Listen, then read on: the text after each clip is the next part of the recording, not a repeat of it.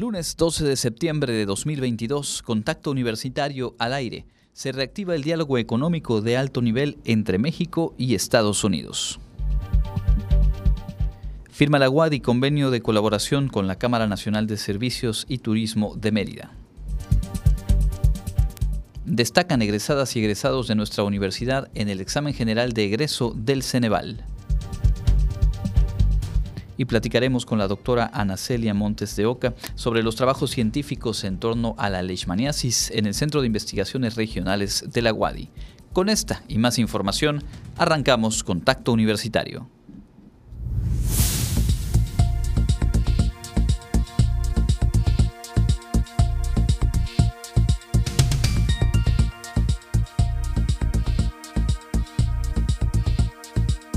Contacto Universitario nuestro punto de encuentro con la información.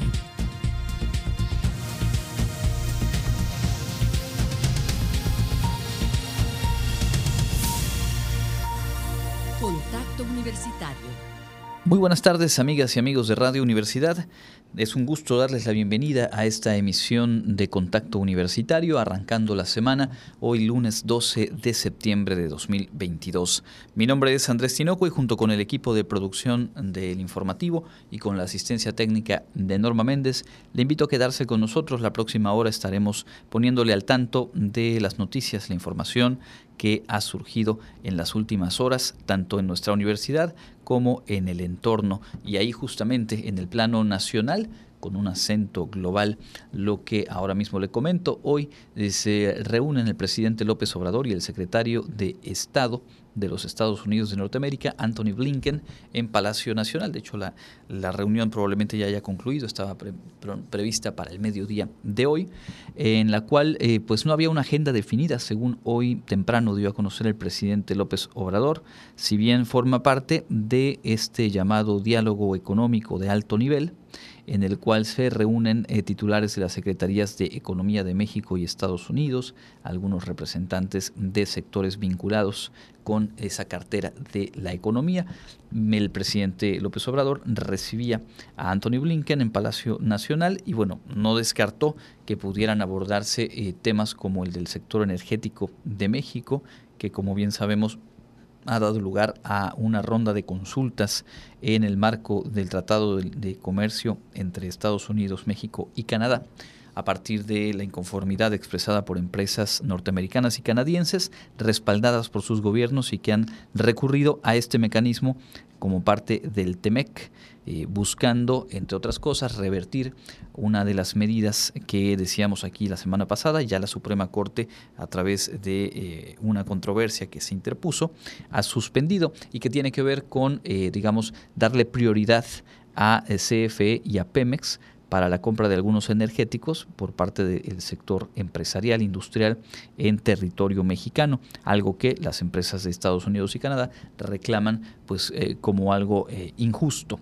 Así que bueno, se da esta reunión tanto a, a nivel del presidente y secretario de Estado, en el caso del Palacio Nacional, como también este diálogo económico de alto nivel en el que pues se prevé se aborden diferentes aspectos del desarrollo eh, económico, algunos proyectos en común en la región de México y Estados Unidos. En ese diálogo justamente eh, participan, entre otros, el jefe de la Unidad para América del Norte, de la Cancillería mexicana, Roberto Velasco, el subsecretario de Estado de Economía, Energía y Ambiente, José Walfredo Fernández, y bueno, sus contrapartes desde el gobierno de Joe Biden en los Estados Unidos.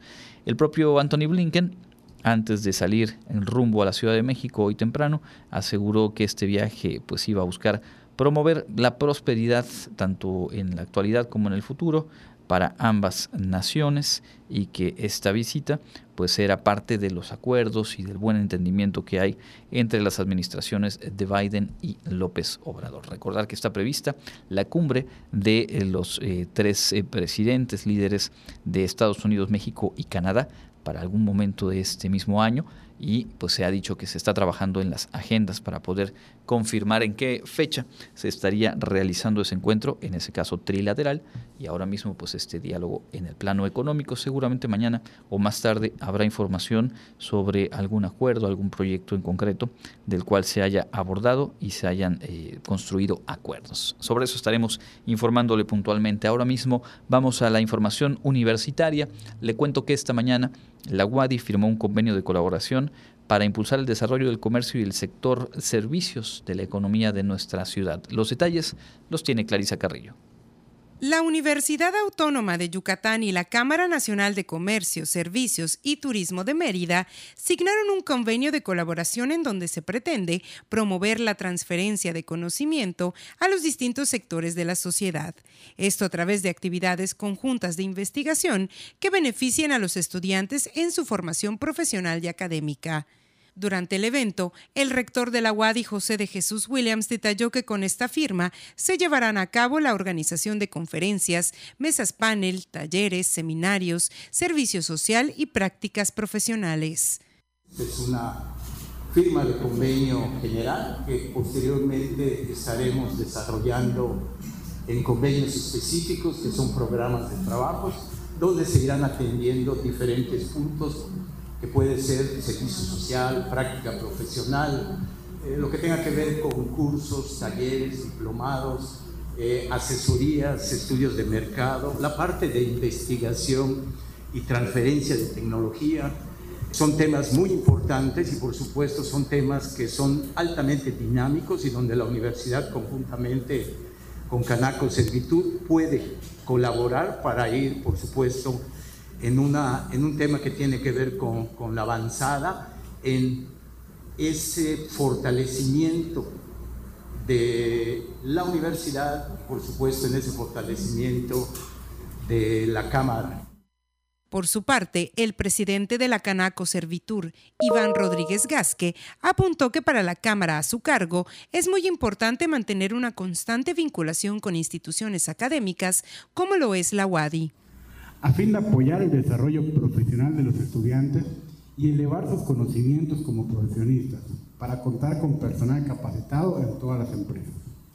Al abrir la oportunidad a más universitarios de integrarse a las empresas de nuestros afiliados, con el fin de poder realizar prácticas y estadías, se contribuye a la preparación de los jóvenes que saldrán a competir en el mercado laboral con mucho mejores bases. Por último, comentó que la Cámara refrenda su disposición de coadyuvar en la formación de los estudiantes de la UADI a través de esta firma de convenio, la cual tiene el objetivo de establecer las bases y criterios generales para impulsar de manera coordinada acciones de colaboración entre ambas instituciones. Para Contacto Universitario, Clarisa Carrillo. Está abierta la convocatoria para estudiantes eh, de la UADI que desean realizar estancias de movilidad durante el próximo periodo de primavera. Jensi Martínez revisó la convocatoria y nos tiene los detalles. Si eres estudiante de alguna institución de educación superior de Yucatán, te invitamos a participar en nuestro programa de movilidad internacional 2023, en el que podrás obtener una beca para mejorar tus habilidades en el idioma inglés y vivir una experiencia académica y cultural en alguna universidad de los Estados Unidos o Canadá. Para postularte, debes ingresar y registrarte y entregar a más tardar el 10 de octubre antes de las 11 de la mañana al responsable de movilidad de tu facultad o unidad académica de educación virtual informó la responsable del programa institucional de movilidad estudiantil, Norma Navarrete de Mara. Los estudiantes que deseen realizar la movilidad en alguna institución donde se impartan los cursos en otro idioma diferente al español, deberán de comprobar el dominio del idioma correspondiente. En cuanto al número de asignaturas que, que cursan, para movilidad presencial normalmente cursan entre tres y cuatro asignaturas, ya que eh, van a, dedicarse a ellas de tiempo completo. En la movilidad virtual pueden seleccionar una o hasta dos asignaturas del catálogo que ofrecen las diferentes instituciones o asociaciones, ya que pues ellos van a estar cursando las asignaturas o su carga completa en la UADI al mismo tiempo que van a realizar la movilidad virtual. Para mayor orientación, envía un correo a movilidad.wadi.correo.wadi.mx. Para contacto universitario, Jensi Martínez. Hay entonces la oportunidad abierta para realizar estancias de movilidad el próximo semestre, información que estaremos eh, reiterando un poco más adelante para que no se pierda la fecha y sobre todo esta posibilidad. En otros asuntos, más de 200 egresadas y egresados de licenciatura de nuestra universidad obtuvieron el premio por el desempeño de excelencia en el examen general de egreso aplicado por el Ceneval. Los próximos días 22 y 23 de septiembre se llevará a cabo el tercer Simposio Internacional de Responsabilidad Social Universitaria, con el tema Una cultura de paz a través de la diversidad y la inclusión, en el que podrán participar estudiantes de la UADI y de otras instituciones, además de público en general. María de la Luz Trasfi Mosqueda, coordinadora general de efectividad institucional y representante institucional de responsabilidad social universitaria, indicó que durante estos dos días los participantes podrán ser parte de conferencias que fomentan el respeto, la inclusión, la diversidad, orígenes y costumbres. Tenemos conferencias desde lo que son los derechos humanos, tenemos magistradas participando en ellos, a la magistrada de Colombia precisamente que está en el tema de cultura para la paz. Tenemos también conferencias para los derechos y la igualdad y la inclusión de los diversos géneros, sexos. De hecho, como que para dar un planteamiento que se entienda y sobre todo que aceptemos ese tipo de diversidad, inclusive de los grupos étnicos, de aquellas personas que tienen alguna discapacidad. Entre los invitados estarán Heidi Patricia Baldosea, magistrada de la Jurisdicción Especial para la Paz en Colombia, Rui Manuel Márquez Pereira, director de la Academia de Líderes en Portugal, y Marcela Durán Rosado, profesora de la Facultad de Educación de la UADI, entre otros. Este simposio se llevará a cabo de manera virtual, por lo que las personas interesadas pueden visitar la página de Facebook, Dirección General de Planeación Efectividad Institucional de la UADI, para acceder a la liga de registro. Al final del simposio se les harán llegar un reconocimiento por su asistencia. Como universidad tenemos ese compromiso ese compromiso de responsabilidad social y en este caso de responsabilidad social universitaria. Para Contacto Universitario, Karen Clemente. Bueno, escuchamos eh, la información en torno a este simposio, este encuentro en, el tema de la responsabilidad social universitaria. Por supuesto, una invitación eh, muy importante, muy atendible, es en modalidad virtual. Y ahora sí vamos a escuchar eh, la información referente al examen de egreso y estos reconocimientos para estudiantes de nuestra universidad. Más de 230 jóvenes egresados de la Universidad Autónoma de Yucatán obtuvieron el premio Ceneval al desempeño de excelencia GEL, correspondiente al periodo enero-agosto 2021. Durante la ceremonia realizada en formato virtual, el director general del Centro Nacional de Evaluación para la Educación Superior, Ceneval, Antonio Ávila Díaz, informó que en esta ocasión se reconoció a los 234 acreedores del premio GEL de los 1.553 que presentaron. Recordó que el Premio Ceneval al Desempeño de Excelencia GEL promueve la cultura del mérito y excelencia académica de los estudiantes de licenciatura y se otorga a los sustentantes que alcanzaron el nivel de desempeño sobresaliente en todas las áreas que conforman el examen y adicionalmente cumplieron con dos requisitos, ser la primera vez que presentaron el EGEL y tener un máximo de un año de haber egresado de la licenciatura. En 2021, año en el que el premio cumple 10 años de haberse instaurado, el EGEL fue sustentado durante el periodo enero-agosto por 144.912 egresados de todo el país, de los cuales 1.553 sustentantes fueron de la UADI.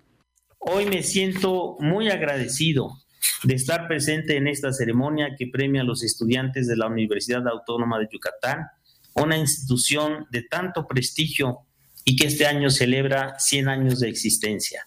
Esta autoridad es fruto de un esfuerzo cotidiano sin pausas que busca un fin superior en el que los integrantes de la comunidad universitaria comparten conocimientos y experiencias.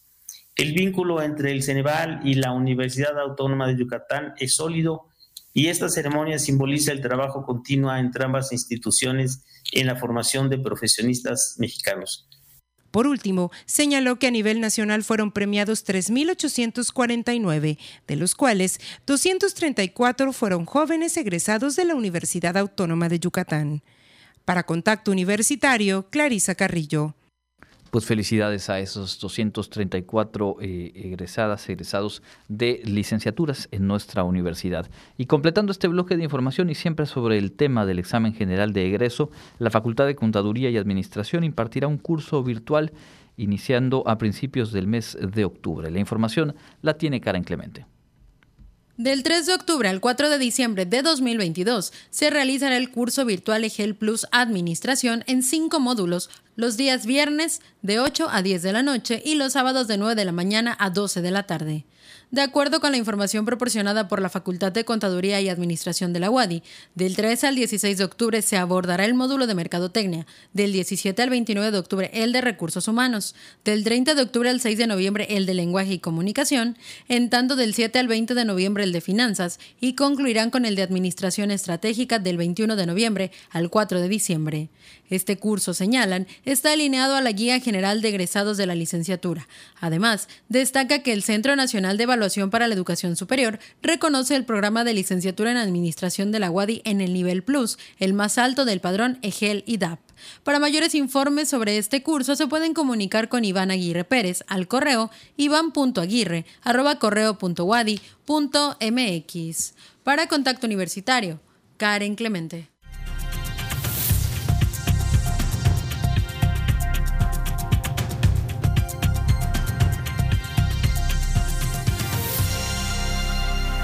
Continuamos en contacto universitario a través de las frecuencias de Radio Universidad y saludamos a quienes se, suman a la transmisión vía Facebook Live en este espacio de entrevista en el que hoy tenemos la oportunidad de platicar con la doctora Ana Celia Montes de Oca Aguilar, investigadora eh, postdoctoral y investigadora asociada en el Laboratorio de Inmunología del Centro de Investigaciones Regionales Dr. Hideyo Noguchi de nuestra Casa de Estudios. Bienvenida doctora, gracias por acompañarnos. Muchas gracias, buenas tardes. Bueno, pues eh, el tema es, es, muy interesante y creo que es de esos temas en los que sin ser eh, público especializado hemos escuchado el término leishmaniasis en diferentes ocasiones. Tendremos alguna referencia, pero es una oportunidad muy valiosa para poder comprender y sobre todo eh, pues tomar acciones para prevenir el contagio, para atender posibles contagios. Iniciemos por lo básico, doctora. ¿Qué es la leishmaniasis y cuáles son los tipos en los que se puede presentar? Bueno, la leishmaniasis es una enfermedad sonora como lo es el virus SARS-CoV que nos afectó eh, hace dos años que inició. Y esta enfermedad pues es causada por un parásito que vive principalmente en los animales silvestres, pero son transmitidas por pequeñas mosquitas llamadas moscas chicleras. ¿no? Entonces esta enfermedad es principalmente, o las personas que lo adquieren, eh, el factor de riesgo es selvático, eh, su ciclo natural es en la selva y las principales consecuencias que generan en nosotros los humanos, que somos, pues así decirlo, huéspedes accidentales, son lesiones cutáneas, lesiones que pueden llegar a ser mutilantes, porque las personas que adquieren leishmaniasis pierden ante la falta de, un tratamiento, pierden eh, las orejas, pierden la nariz, porque estas lesiones nunca cicatrizan, ¿no? El parásito no permite la cicatrización y que, el huésped, en este caso el humano, pueda recuperarse. ¿Cómo se da el contagio? Ella nos dijo cuál es el vector, pero ¿de qué manera entramos en contacto con él? Eh, te comentaba que uno de los factores de riesgo más importantes que, destacan aquí en la península es la actividad en la selva, ¿no? Entonces, generalmente aquellas personas que realizan actividad en, las selvas de Campeche y de Quintana Roo son las personas más susceptibles a adquirir eh, lo que es la leishmaniasis. Por eso es que coloquialmente la leishmaniasis se le conoce como úlcera de los chicleros, porque las personas que se internaban a la selva eran las, las que adquirían esta, esta enfermedad, ¿no? Entonces las lesiones este, son aparentes desde que la mosquita, que es eh, la que habita en las selvas y porta el parásito, pica a un humano porque se alimentan de sangre, pues es como se lleva a cabo la transmisión del parásito, ¿no? Alrededor de 20 días más o menos es que aparece la primera roncha, que uno cuando lo ve dice, ah, es un granito, pero realmente es el primer indicio de que ya estamos expuestos al parásito, ¿no? Eh, uniendo, digamos, estos eh, cabos de información, podríamos decir que, en principio, si sabemos que hemos acudido a zona selvática en esta región, es un asunto del alcohol estar pendientes y no descartar que alguna eh, lesión, algún piquete, eh, pueda ser producto de esa mosca y no de algún otro tipo de insecto. Exactamente. Y por lo tanto habrá que tomar acciones.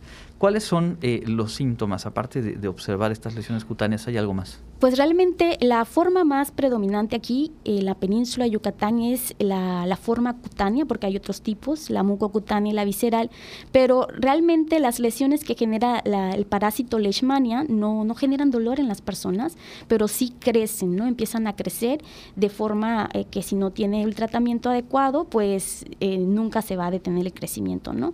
Entonces, la única, la única forma de detectarlo es este, es este crecimiento eh, circular, como una erupción, que va creciendo y los bordes se mantienen rojos. Realmente las lesiones no generan dolor, pero el crecimiento, como te repito, se mantiene de forma constante. Es notorio. es notorio. Ahora bien, eh, ¿cómo se llega a un diagnóstico eh, concreto de que se trata de leishmaniasis? Eh, la única manera de determinar si se trata de leishmaniasis es a través del diagnóstico molecular. Hemos escuchado a través de otros tratamientos que permiten, pues, sugerir que se puede detectar fácilmente, pero realmente se requiere de pruebas moleculares para realizar el diagnóstico y justamente el laboratorio de inmunología que pues, se estableció allá por 1982, pues se ha especializado muchísimo eh, y ha formado vínculos con la Secretaría de Salud del Estado de Yucatán para establecer y generar estas pruebas diagnóstico. ¿no? Es decir, que de este riesgo del que estamos hablando es importante eh, saber que la gente que nos escucha, que nos ve, sepa que en el Centro de Investigaciones Regionales, en el Laboratorio de Inmunología, pues es eh, el punto para acudir en caso de, detectar este tipo de síntomas, tener la sospecha y estos, digamos, criterios previos de la posibilidad de que se tratara de leishmaniasis. Y, el estudio molecular, disculpando la falta de conocimiento, ¿de qué manera se realiza? Bueno, eh, cuando las personas presentan una lesión, se hace una biopsia, que es la toma de,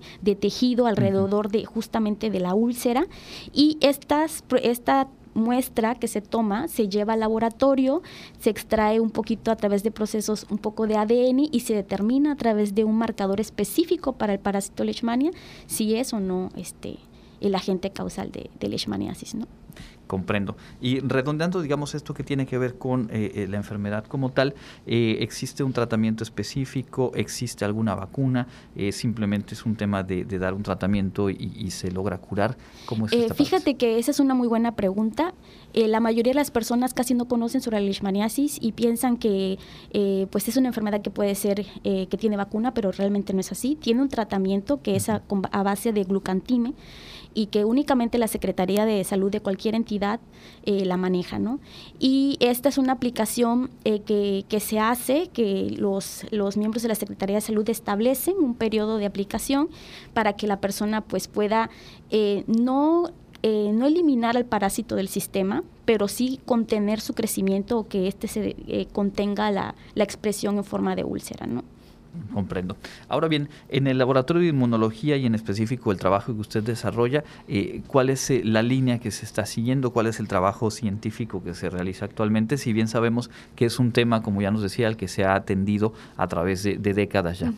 Pues en el laboratorio de inmunología, que actualmente es liderado por la doctora Nayeli Loría Cervera, eh, en la que participan otros investigadores como la maestra Erika Sosa Viviano y Karina López, este, pues en este laboratorio lo que se hace es justamente abordar los diferentes componentes de la leishmaniasis, ¿no? Por una parte, la, población humana, las infecciones humanas, por otra parte, los animales silvestres y los vectores, ¿no?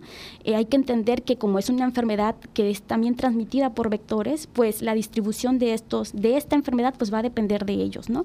Entonces es un laboratorio muy integral que realiza ciencia básica, ciencia aplicada y también a través de convenios que tiene como, como por ejemplo a través de la Secretaría de Salud hace estas, eh, pues una aplicación, una transferencia comunitaria para hacerle frente a la enfermedad de leishmaniasis, que cabe destacar que así como la enfermedad de Chagas son, son enfermedades desatendidas, son enfermedades que no son de, prioridad en, en, términos de erradicación. ¿no?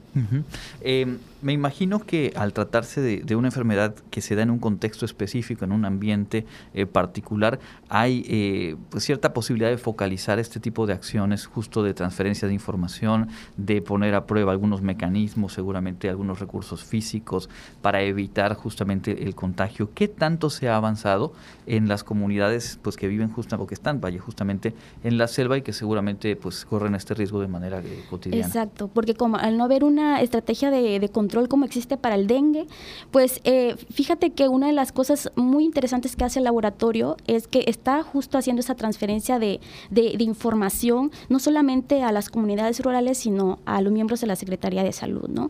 Entonces, eh, recientemente, sobre todo en el estado de Yucatán, los casos humanos no eran tan comunes como, como ocurrían en Campeche y en Quintana Roo y está afectando principalmente a las comunidades rurales del oriente del estado, cerca de Chichen Itza. Entonces ahorita uno de las de los objetivos y, y, de los resultados que hemos eh, que se ha venido obteniendo es justamente transferir esta esta pues esta información derivada de los proyectos que estamos realizando a la comunidad justamente para que ellos estén enterados de cómo es la leishmaniasis, eh, cómo se transmite, cómo evitar contagiarse, en qué periodos somos más susceptibles, qué actividades de riesgo. Entonces, esta serie de actividades que a lo largo pues sí van a ayudar a que la población pues em, se exponga menos ¿no? a esta enfermedad.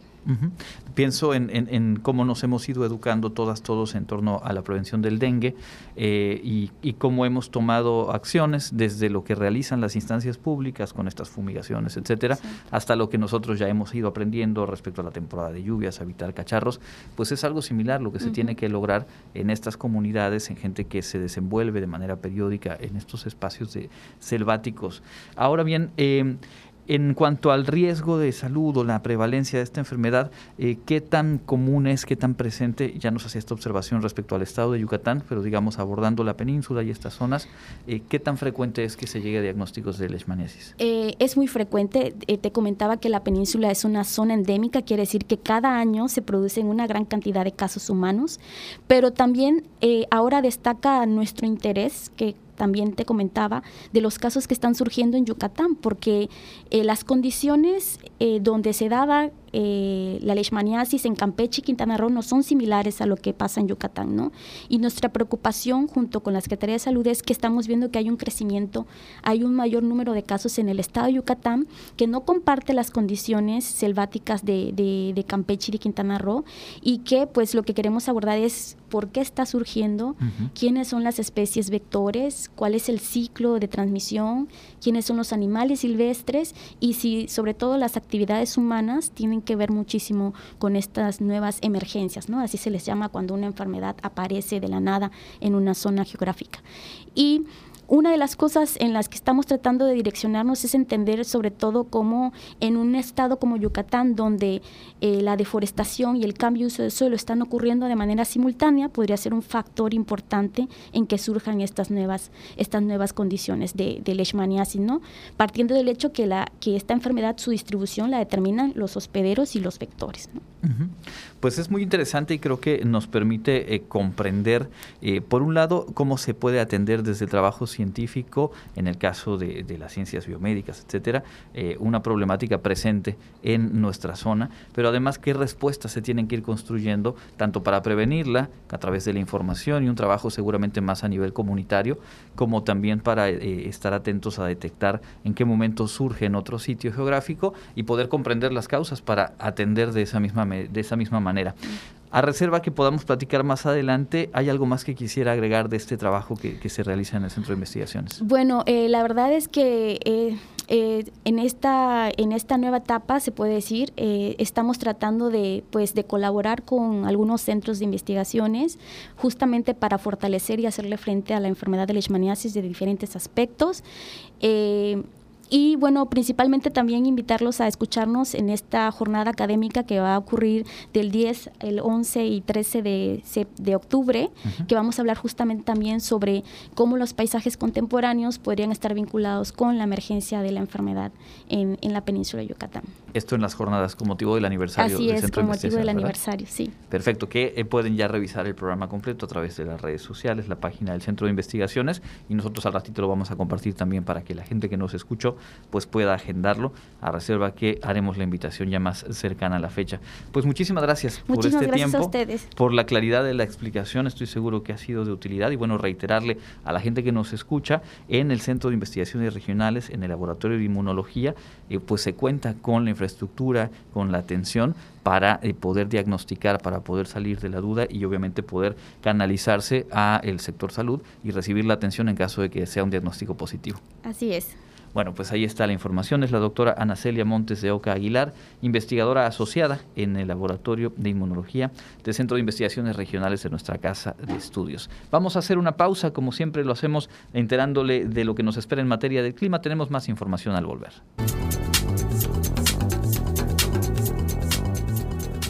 El Comité Institucional para la Atención de Fenómenos Meteorológicos Extremos de la UADI informa que este lunes 12 de septiembre tenemos clima caluroso con posibilidad de lluvias por la tarde. La máxima temperatura estará en 34 grados Celsius y la mínima será de 22 grados en el amanecer de mañana martes.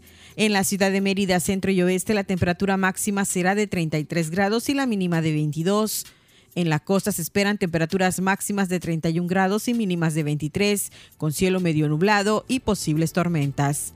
En el sur y sureste del estado la temperatura más alta será de 34 grados y las mínimas de 22. El cielo estará medio nublado y con lluvias. En el este y noreste de Yucatán tendrán como máximo 34 grados y una temperatura mínima de 22. Para Contacto Universitario, Elena Pasos. Entra en contacto 9999 24 92 14 y WhatsApp 9999 00 22 22. Estamos de vuelta en contacto universitario, esta edición del lunes 12 de septiembre de 2022, sobre el tema que abordábamos en la entrevista, sobre la leishmaniasis y en particular eh, la posibilidad de tener un diagnóstico en el Centro de Investigaciones Regionales. Les dejo el número telefónico 9999 24 57 55. Repito, 9999 24 57 55. Ahí pueden pedir que los refieran al laboratorio de inmunología o bien explicar de qué se trata para que los canalicen y puedan recibir la atención. Eh, tenemos más información en esta tarde, eh, datos que dio a conocer hoy el Secretariado Ejecutivo del Sistema Nacional de Seguridad Pública respecto al fin de semana recién concluido, eh, pues que tuvo, como ya es una muy, muy mala costumbre, eh, altas eh, incidencia, alta incidencia en cuanto a asesinatos en nuestro país. Fue un total de 234 asesinatos los que ocurrieron entre viernes, sábado y domingo en, toda, en todo el país. Solamente en Guanajuato eh, se registraron 27 casos de asesinato. En el Estado de México 26. En Michoacán y Nuevo León cada uno 20 asesinatos. Jalisco 16. Puebla y Zacatecas con 12 y en Zacatecas destacó el hallazgo de siete cuerpos el pasado domingo en Jerez, todos con ropa táctica y las siglas del el cártel Jalisco Nueva Generación. Y pues bueno, con esto de acuerdo con el informe del el Secretariado del Sistema Nacional de Seguridad Pública, en lo que va del mes en el país, solamente en el mes de septiembre, 11 días completos, son 809 personas las que han sido asesinadas, un promedio diario de 73.5 casos. Por ello, cuando empieza eh, toda la discusión política de uno u otro extremo, digamos, del tablero político, lo que se pierde de vista con mucha facilidad y no debiera ser así. Es eh, lo contundente de la realidad que está afrontando eh, un amplio sector o distintos sectores que en su conjunto son amplios en el territorio de nuestro país, con la violencia en todas sus formas, con el actuar del crimen organizado y en particular pues con este flagelo de los asesinatos. 73.5 el promedio mensual, el promedio que lleva este mes en cuanto a asesinatos en el país. Tendremos un poco más de información nacional un poquito más adelante. Ahora mismo vamos a compartirle lo que Elena Pasos nos ha preparado respecto a la información local.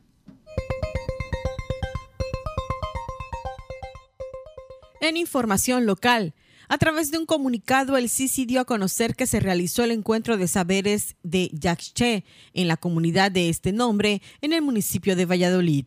Esto con el objetivo de promover y rescatar el conocimiento biocultural de la región maya, así como de crear un espacio de encuentro generacional entre pobladores de estas comunidades. La doctora Susana Canto, investigadora de la Unidad de Recursos Naturales del CICI, fue la coordinadora de esta actividad, donde se desarrollaron cinco mesas de trabajo y se abordaron temas relacionados al uso de los recursos naturales y la cultura maya.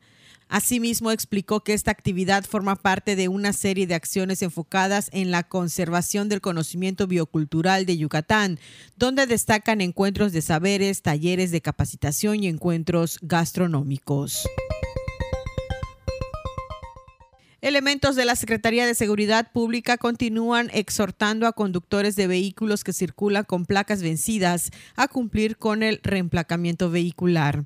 En un comunicado se indicó que a la fecha las autoridades han realizado 23.165 detenciones momentáneas a fin de que los guiadores y dueños de vehículos tomen conciencia y no sigan posponiendo esta disposición legal que vence el próximo 30 de septiembre. Se reiteró que es de suma importancia contar con un padrón vehicular actualizado a fin de mantener la paz en el Estado, ya que es una herramienta fundamental para las tareas de seguridad pública, así como para la prevención y persecución de hechos ilícitos. Los módulos aquí en Mérida se ubican en el Centro de Servicios Yucatán, la Unidad Deportiva Cuculcán, la Plaza City Center, la Expenitenciaría Juárez, el interior de la Universidad Tecnológica Metropolitana de la Colonia Santa Rosa y solo para concesionarios de transporte público en la Dirección de Transporte del Instituto de Movilidad y Desarrollo Urbano Territorial. La Secretaría de Salud Estatal reportó que este domingo 11 de septiembre se detectaron cuatro nuevos contagios de COVID-19 en Yucatán, de los cuales uno es de Mérida. Por séptimo día consecutivo no se reportaron fallecimientos. De los casos activos al día de hoy, 269 personas están estables, aisladas, monitoreadas por personal médico. Presentan síntomas leves. 10 de los casos positivos están en hospitales públicos y en aislamiento total. Hay otros pacientes a la espera de diagnóstico. Se exhorta a la población yucateca a no bajar la guardia y continuar con las medidas de prevención, entre las que se incluyen el uso de cubrebocas, así como el lavado frecuente de manos. Para Contacto Universitario, Elena Pasos.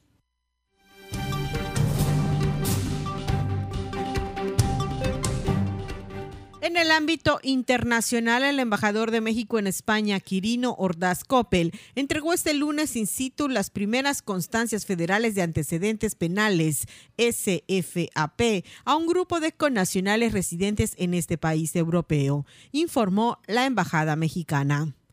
Esta constancia es solicitada por las autoridades españolas como requisito indispensable para trámites de residencia, estudios, permiso de trabajo o para la obtención de nacionalidad. Hasta ahora solo se podía obtener en México, por lo que los conacionales debían viajar al país o acudir a terceros para obtenerla, con los costos y retrasos que esto generaba. A partir de hoy se publicarán en el sistema Mi Consulado citas para atención de solicitudes. Asimismo, en el sitio de internet de la embajada ya se encuentra disponible toda la información sobre los requisitos y procedimientos que se deberán cumplir para el trámite. Este nuevo programa que se inauguró en la Embajada de Madrid forma parte de la estrategia de modernización y simplificación administrativa de servicios consulares en beneficio de los conacionales residentes en el extranjero.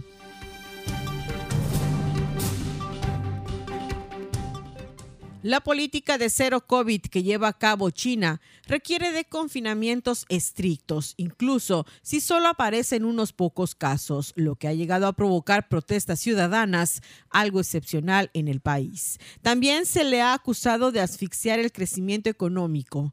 Este lunes el país registró 949 nuevos casos de COVID en todo el territorio.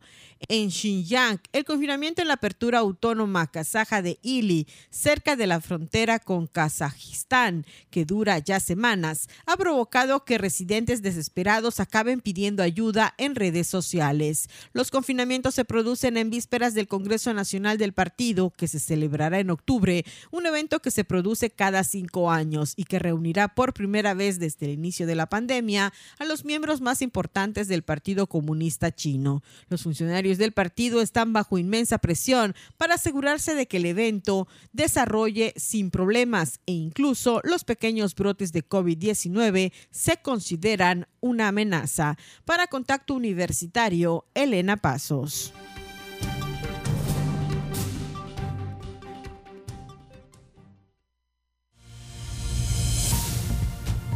No pierdas contacto. Te esperamos de lunes a viernes a las 8 y 14 horas, sábados a las 8.30.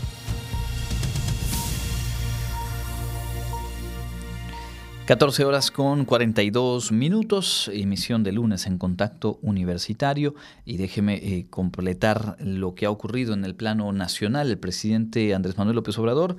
...se dijo hoy en favor a la, a la propuesta de diputados del PRI sobre una reforma constitucional que busca ampliar hasta 2028 la presencia de las Fuerzas Armadas en tareas de seguridad pública, cuyo plazo original está previsto hasta el 2024. Este tema que justo la semana pasada, justo el lunes pasado, empezó a cobrar vuelo y que ha dado lugar a eh, una eh, aparente ruptura o quizá inminente ruptura en el bloque opositor, en la llamada Alianza Va por México entre el PRI, el PAN y el PRD.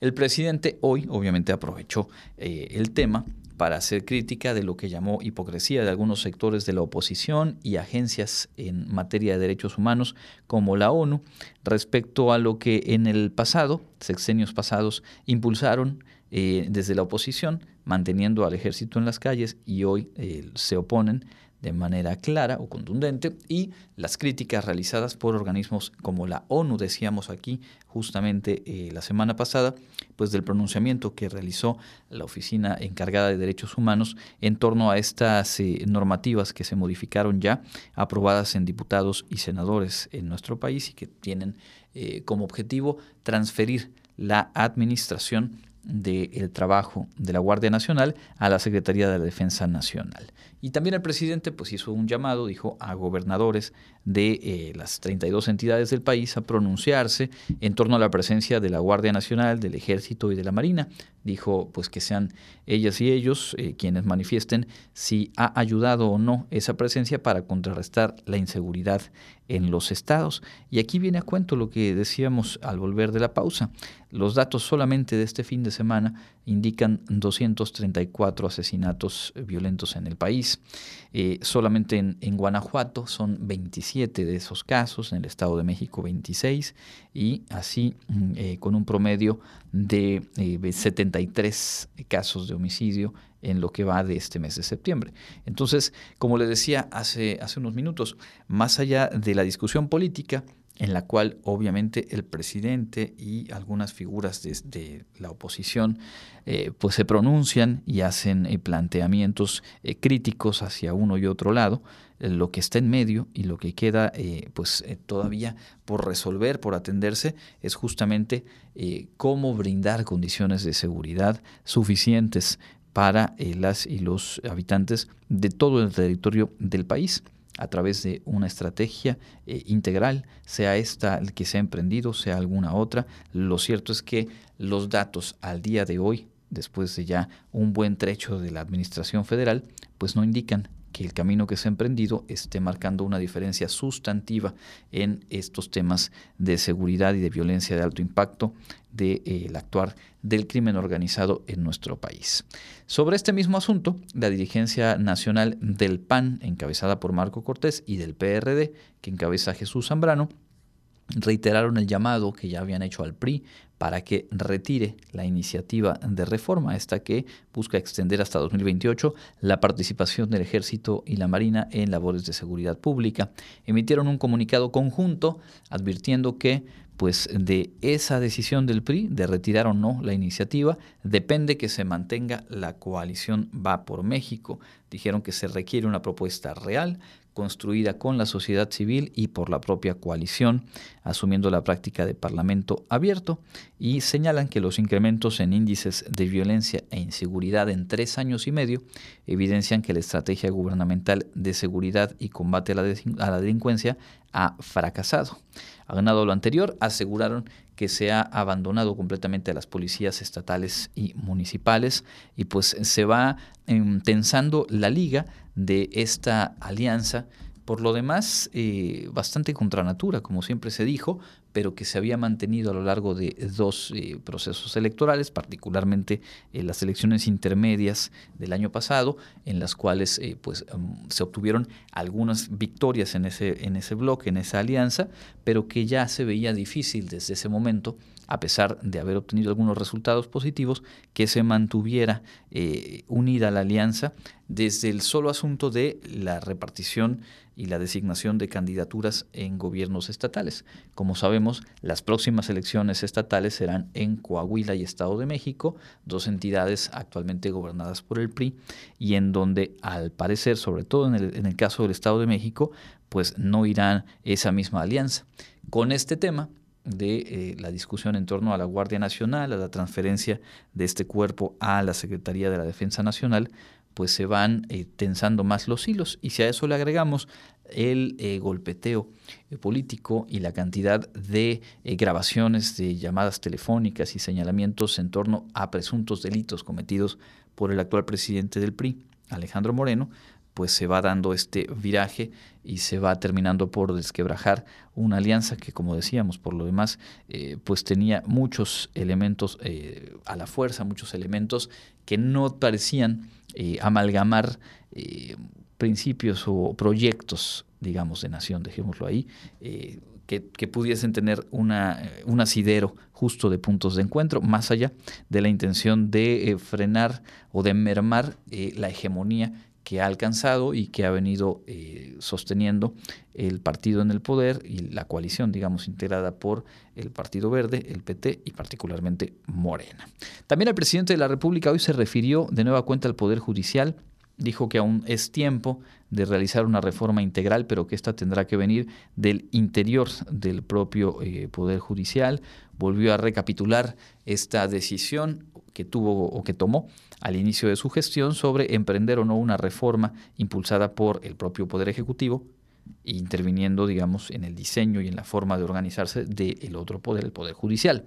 Dijo que optó por no hacerlo y pues que ahora las consecuencias han sido justamente que no se ha llevado a efectos una transformación eh, concreta que, eh, bueno, lo dicen en otros términos, como bien sabemos, pero fundamentalmente lo que señala el presidente es que vicios y eh, acciones que dejan muy por debajo de lo necesario la impartición de justicia, pues no se han realizado, eh, no se han arreglado, no se han alineado a partir de el quehacer de la propia Poder Judicial, de la Suprema Corte o del Consejo de la Judicatura. Pero dijo, pues ya tendrán que ser las y los integrantes de ese poder quienes emprendan eh, esa intención. Y por cierto, completando este bloque de información nacional, eh, hoy se dio a conocer que Miguel Ángel Félix Gallardo, ex líder del cártel de Guadalajara, saldrá del penal de Puente Grande, Jalisco, ya que un juez le concedió la prisión domiciliaria. Este personaje tiene 76 años de edad y algunos padecimientos de salud, lo cual habría dado lugar a este cambio a eh, pues, seguir su condena en prisión domiciliaria. Se encuentra preso desde abril de 1989 por haber participado en el secuestro y asesinato de Enrique Kiki Camarena, agente de la DEA, la Agencia de Estados Unidos de Combate a las Drogas. Fue conocido como el jefe de jefes, y el zar de la cocaína. Se dice que es el primero eh, que eh, pues realizó el tráfico de esta droga ilícita a los Estados Unidos, que hizo contacto con los narcos colombianos y diseñó y controló las principales rutas de trasiego de la droga en nuestro país. Nació en 1946 en Culiacán, Sinaloa, y, pues bueno, como decíamos, preso desde 1989 y ahora pues obteniendo esta, eh, este beneficio de la prisión domiciliaria a sus 76 años de edad. Vamos a escuchar la agenda universitaria, lo que tenemos eh, preparado en cuanto a invitaciones desde nuestra universidad.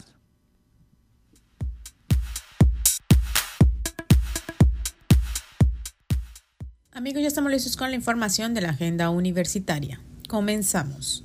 Invitamos a todas las empresas a crear su cuenta de empleador en el sitio web www.bolsadetrabajo.wadi.mx.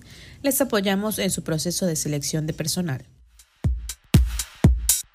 La Facultad de Medicina de la Universidad Autónoma de Yucatán invita a los profesionales de la salud a participar en los programas de educación continua 2022 Pregunta por los programas que ofrecemos durante el semestre julio-diciembre 2022 o consúltalos en la página de Facebook Facultad de Medicina.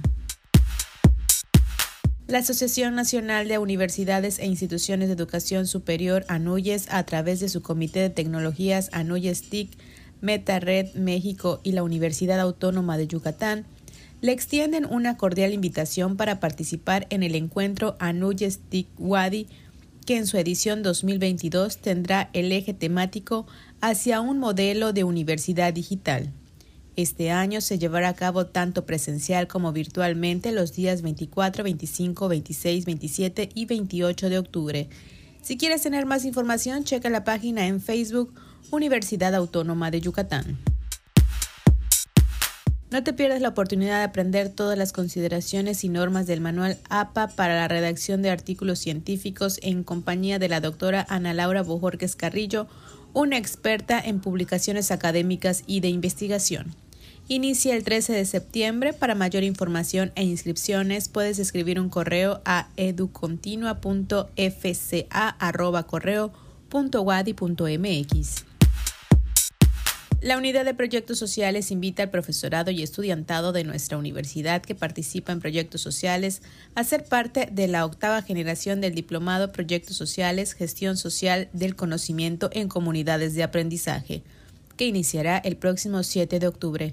Más información la puedes solicitar en la página de Facebook Unidad de Proyectos Sociales WADI. Esto ha sido lo más relevante de la agenda universitaria. Mi nombre es Fabiola Herrera Contreras comunicación digital, audiovisual e identidad. Muchas gracias a Fabiola y antes de cerrar nuestra emisión de lunes, pues tenemos ya el enlace con Ignacio Tito Silveira, quien como cada inicio de semana nos pone al tanto de la información deportiva de nuestra casa de estudios. Cuéntanos Tito, ¿qué ha ocurrido en este fin de semana en nuestra casa de estudios con relación al deporte?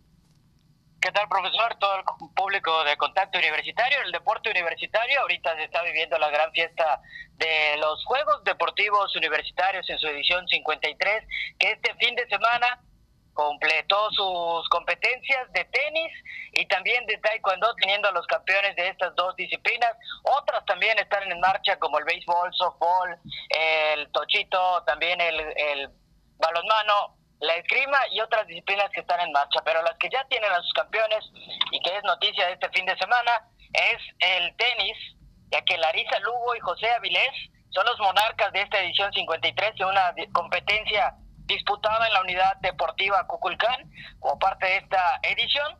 Y estos chicos, Larisa Lugo y José Avilés, son los campeones con de esta justa con mayor tradición de nivel universitario en el sureste de la ciudad. Larisa, quien es estudiante de la Facultad de Psicología superó 6-1 y 6-0 a su contrincante Karen Barajas del campus de Arquitectura, Hábitat, Arte y Diseño.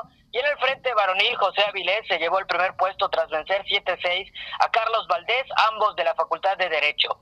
El tercer peldaño se lo dividieron dos deportistas, también estudiantes de Derecho, Carlos Mendiburú y Armando Trujillo. El tenis de estos Juegos de Deportivos Universitarios estuvo a cargo del profesor Juan Avilés, quien dio seguimiento a las competencias y desempeño de los competidores y toda la información de los Juegos Deportivos y otras actividades.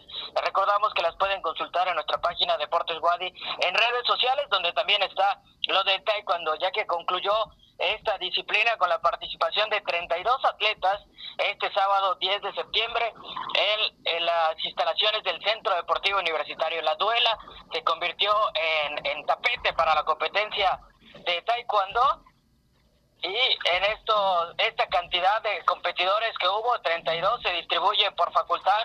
Guavic son 9, Prepa 2, 8, Prepa 1, 4, Facultad de Ingeniería 3, Unidad Multidisciplinaria de Tizimín 2, Facultad de Medicina, FECA, FIC, CSBA y Psicología con un participante cada uno. La jornada comenzó a las 17 horas con el pesaje y posteriormente se dio paso a las competencias alrededor de las 6 de la tarde. En la rama femenil se arrojaron los siguientes resultados en cintas blancas y negras, categoría Fly.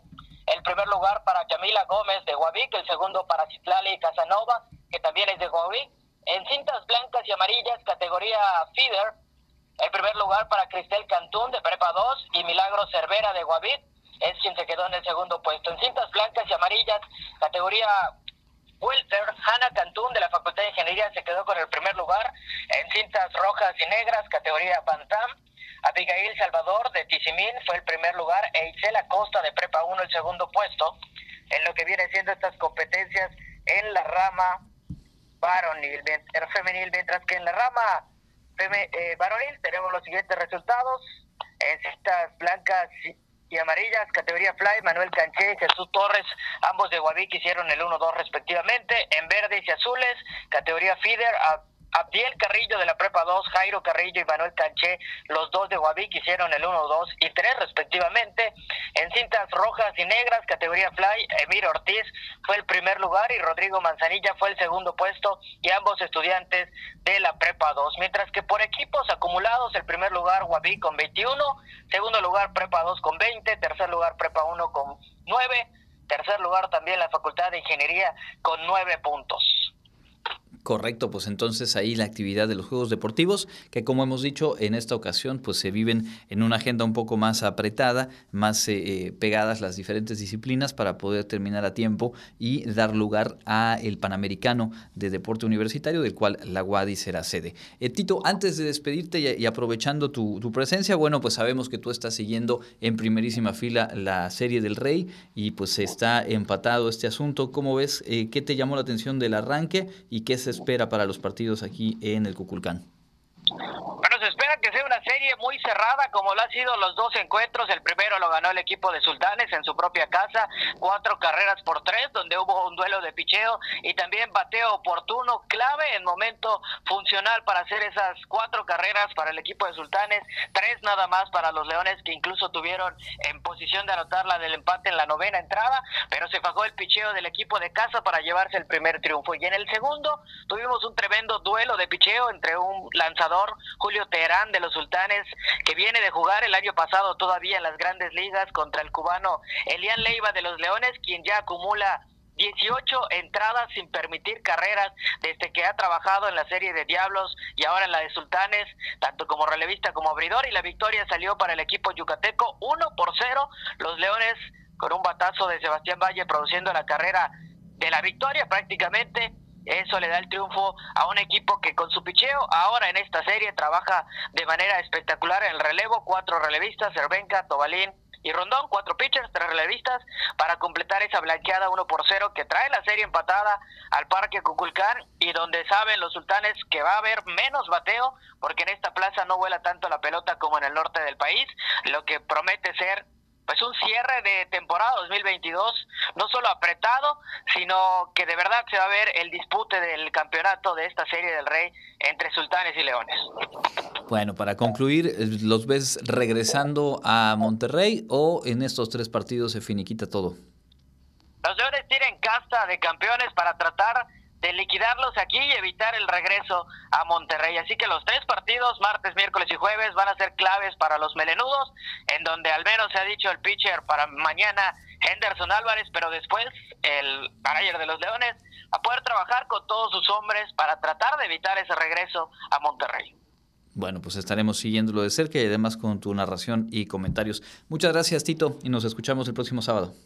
Así es, el sábado tendremos el resumen de la semana para ustedes en Contacto Universitario. Ahí está. Y con esto estamos llegando al cierre de nuestra emisión de hoy. Muchas gracias por su sintonía. A todo el equipo de producción, a Norma Méndez en los controles técnicos, también muchas gracias. Y la invitación para que se queden en las frecuencias de Radio Universidad.